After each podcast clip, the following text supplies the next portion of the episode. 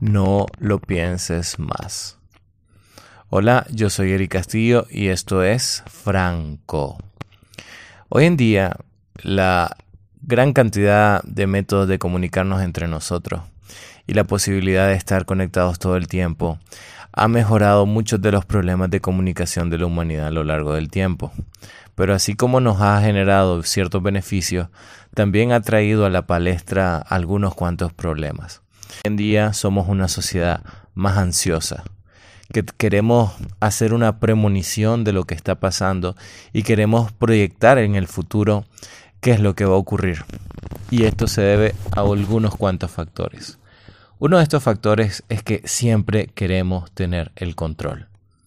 Y cuando nosotros queremos tener el control, necesitamos saber qué va a pasar. Y las cosas deben pasar como nosotros queremos que suceda. Y cuando las cosas no suceden como queremos, ahí es donde se inicia el detonante de la ansiedad. Eso es uno de los puntos importantes a destacar. ¿Por qué sucede esto?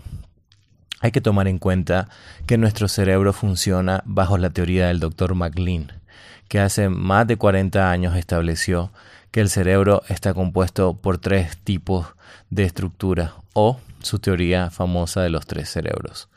Hacia la parte más superficial del cerebro encontramos a lo que sería el neocórtex, donde está todo lo que sería nuestro pensamiento formal, nuestro conocimiento tácito y obviamente nuestro conocimiento basado en el, el, raciocinio o la razón. Un poco más interno en el cerebro tenemos en una etapa intermedia el sistema límbico o el cerebro límbico, que es el que se encarga de las emociones todo el amor, el odio, la tristeza, el, todas las características que de alguna u otra manera hacen que nosotros tengamos algún sentimiento están alojados ahí.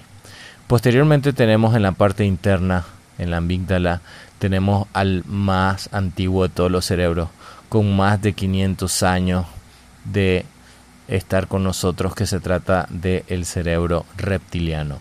Ahí está todo lo que tiene que ver con nuestro instinto. Todo lo no racional que deseamos o queremos en algún momento detona gracias a eso. Ahora, ¿qué es lo que sucede? El neocórtex plantea situaciones. Por ejemplo, si voy a saltar del borde de la piscina hacia el agua y nunca lo he hecho, la emoción de querer hacerlo puede estar valorado por el límbico, sin embargo, el neocórtex comienza a pensar en todas las cosas que pudiesen ocurrir gracias a ese salto. Y muchas de esas cosas, que es el segundo punto, son negativas. El neocórtex planteará todos los escenarios donde lo que va a ocurrir con ello va a ser algo malo. Te vas a lastimar, te vas a ahogar, vas a sufrir una injuria que no se va a poder reparar. En fin, un sinnúmero de escenarios en los cuales simplemente se destacará aquellos aspectos negativos relacionados con la acción. Así que la ansiedad tiene que ver con que mi cerebro está pensando en cosas que pueden pasar a futuro y está tomando mis sentimientos para poder controlarlo.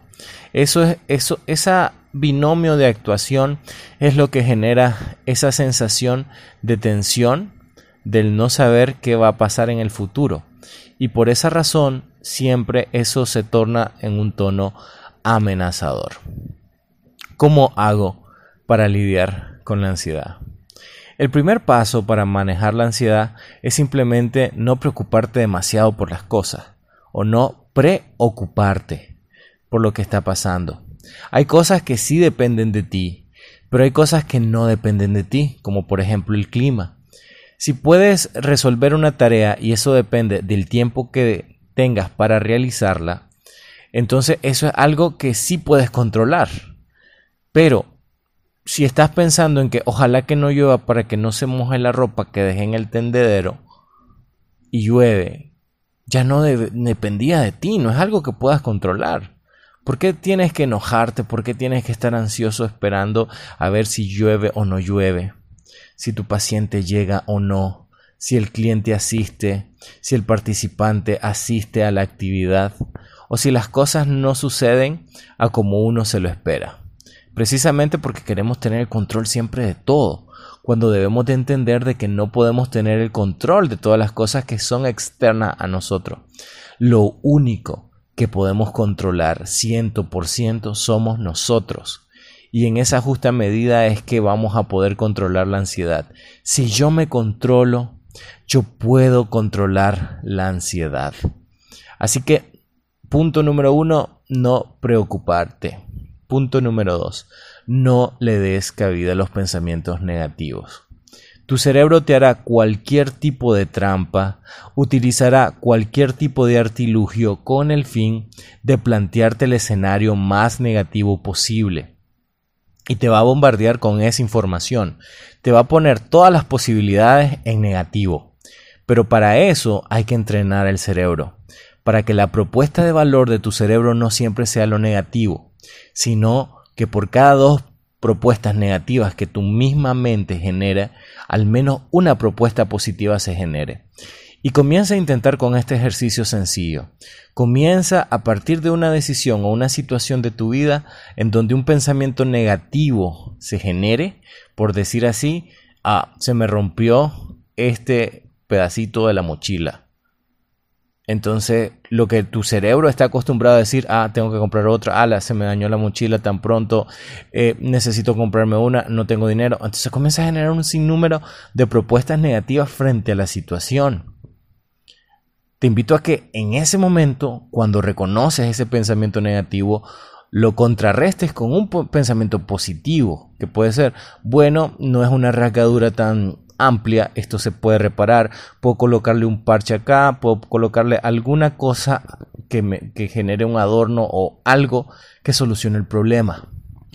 Y cada vez que te enfrentes a una situación como esta, hay que tratar de entrenar a tu mente para pensar en positivo. Voy y quiero tomar jugo de naranja, tomo un vaso de vidrio, se me resbala y se, y se rompe el, el vaso con, obviamente su contenido se, eh, vacía, ¿no? En el sitio de la superficie donde estoy.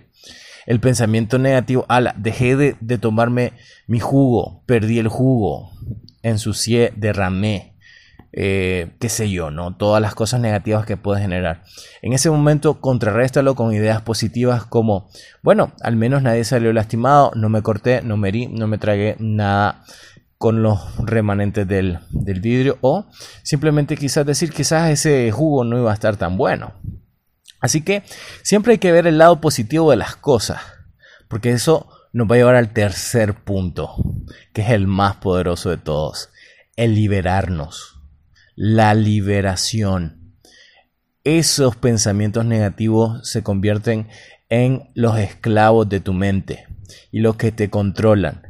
Y si pierdes la libertad, porque controlan todo lo que haces, haciendo que evites las acciones, puesto de que el pensamiento negativo te ha orillado a eso, ha generado algo que se llama pensamientos limitantes con acciones limitantes. El tener pensamientos negativos te limita. Y si llevas una vida con pensamientos negativos, muchas de las metas que te propones en tu vida no la vas a lograr. Es fuerte, pero es necesario que te lo diga. Si impones como una norma en tu vida que los pensamientos negativos se apoderen de tus acciones, muchas metas en tu vida no las vas a lograr. Debes de reprogramar tu mente y pensar siempre en positivo, que las cosas van a ir bien a pesar de las circunstancias. No te pongas excusas. No trates de buscar el escenario negativo siempre. Piensa en una opción positiva. Te aseguro que en el día a día te liberará y serás más feliz.